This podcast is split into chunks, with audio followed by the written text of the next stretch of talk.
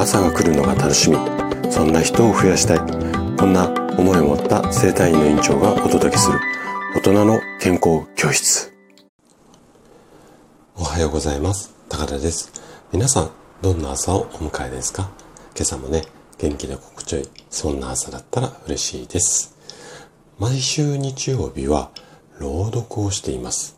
で今回朗読をするのがふ子さんのローズです。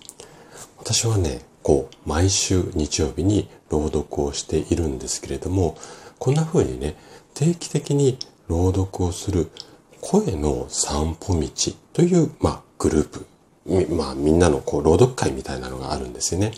で、こちらの会に先日ふ子さんがご参加していただいて、で、朗読されていたのが今回の作品であるローズなんです。で、概要欄にね、ふみこさんが、えー、朗読された、まあ、配信の URL も貼っておきますので、ぜひね、そちらも合わせてお聞きいただけると嬉しいです。で、ふみこさんご自身は、初めて詩を書いてみたっていうふうに、このローズのところでおっしゃっていたんですけれども、いやいやもうね、とても初めてとは思えない素敵な作品で、まあね、聞いていただけるとわかると思うんですが、なんていうのかな、こう、心の葛藤というか、もやもやというか、で、こういったこう、心のわだかまりを解決する術、まあ、そんなこう、方法っていうか、まあ、術っていうのかな、そういったものが素敵なね、言葉で表現をされています。で、私自身ね、こう、毎日のように、うん、体の不調に悩む患者さんと向き合って、ま、体だけではなくて心の声にも耳を傾けながら治療をしていますが、まあ、症状をね治すだけではなくてこの心の隅の方にできてしまった、まあ、小さなトゲみたいなものをなくしてそのトゲによってできてしまった、まあ、傷をゆっくり溶かしていく。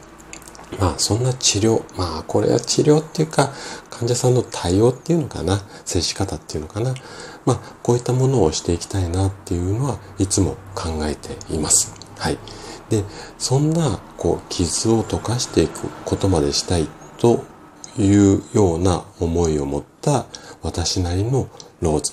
で、ふみこさんの言葉の力を借りながら心を込めてね、私なりのローズを届けていきたいなというふうに思っています。はい。それではお聴きください。ローズ。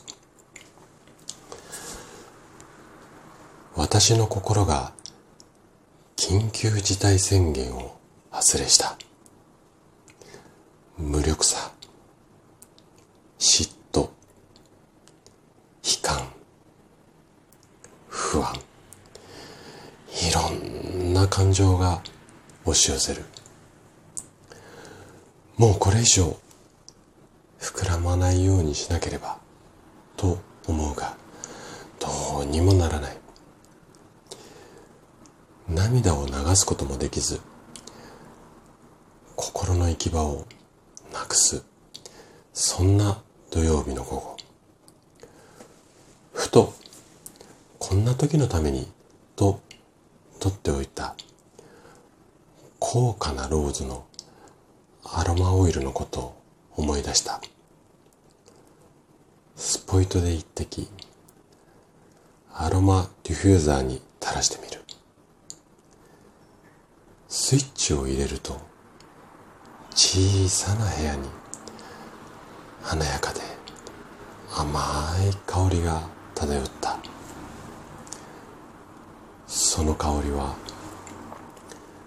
いてついていた私の心を少しずつ少しずつ温めてそして溶かしてくれた。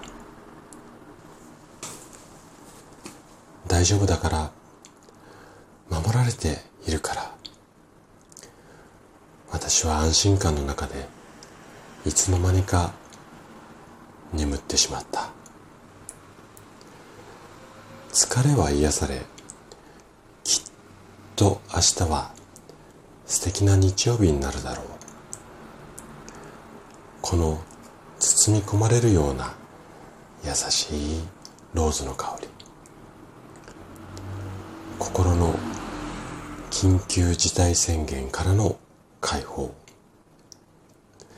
それはまるで私たちを暗闇から救ってくれた神様の大きな愛のようだ